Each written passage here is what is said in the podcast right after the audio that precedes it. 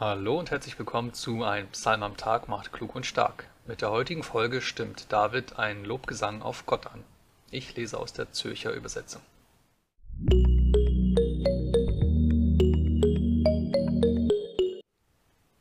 Psalm 145 Alle Augen warten auf dich. Ein Lobgesang Davids. Ich will dich erheben, mein Gott und König, und deinen Namen preisen immer und ewig.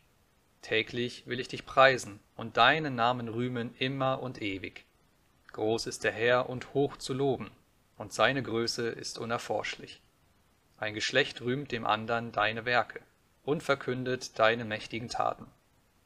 Von der Herren Pracht deiner Hoheit reden sie, deine Wunder will ich besingen. Von der Macht deiner furchtbaren Taten sagen sie, deine Großtaten will ich erzählen. Das Gedächtnis deiner großen Güte verkünden sie, und jubeln ob deiner Gerechtigkeit. Gnädig und barmherzig ist der Herr, langmütig und reich an Huld. Der Herr ist gütig gegen alle, und sein Erbarmen waltet über all seinen Werken. Es preisen dich, Herr, all deine Werke, und deine Frommen loben dich. Sie rühmen die Herrlichkeit deines Reiches und reden von deiner Macht, dass sie den Menschen deine Machttaten kundtun und die hehre Pracht deines Reiches. Dein Reich ist ein Reich für alle Ewigkeit, und deine Herrschaft währt von Geschlecht zu Geschlecht.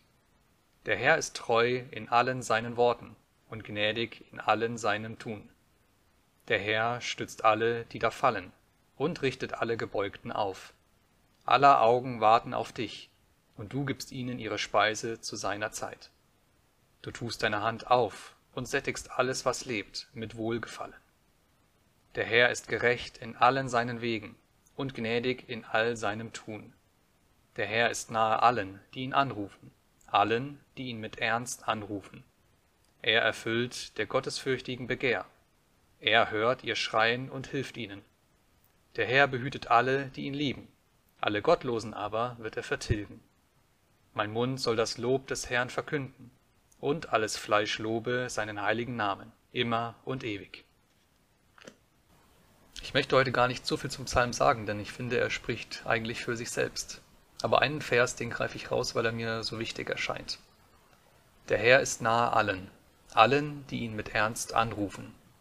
Und dabei ist gar nicht so sehr das Thema entscheidend, sondern die Verbindung zwischen dem Beter, dem Anrufer und Gott. Das, was da zwischen diesen beiden Personen geschieht. Und egal, ob du zweifelst oder voller Lob und ähm, Dankbarkeit überfließt, bei Gott bist du mit allem immer an der richtigen Adresse. In Folge 80 versuche ich herauszufinden, ob Tränen satt machen können. Bis dahin, mach's gut, wir sehen uns. Ciao.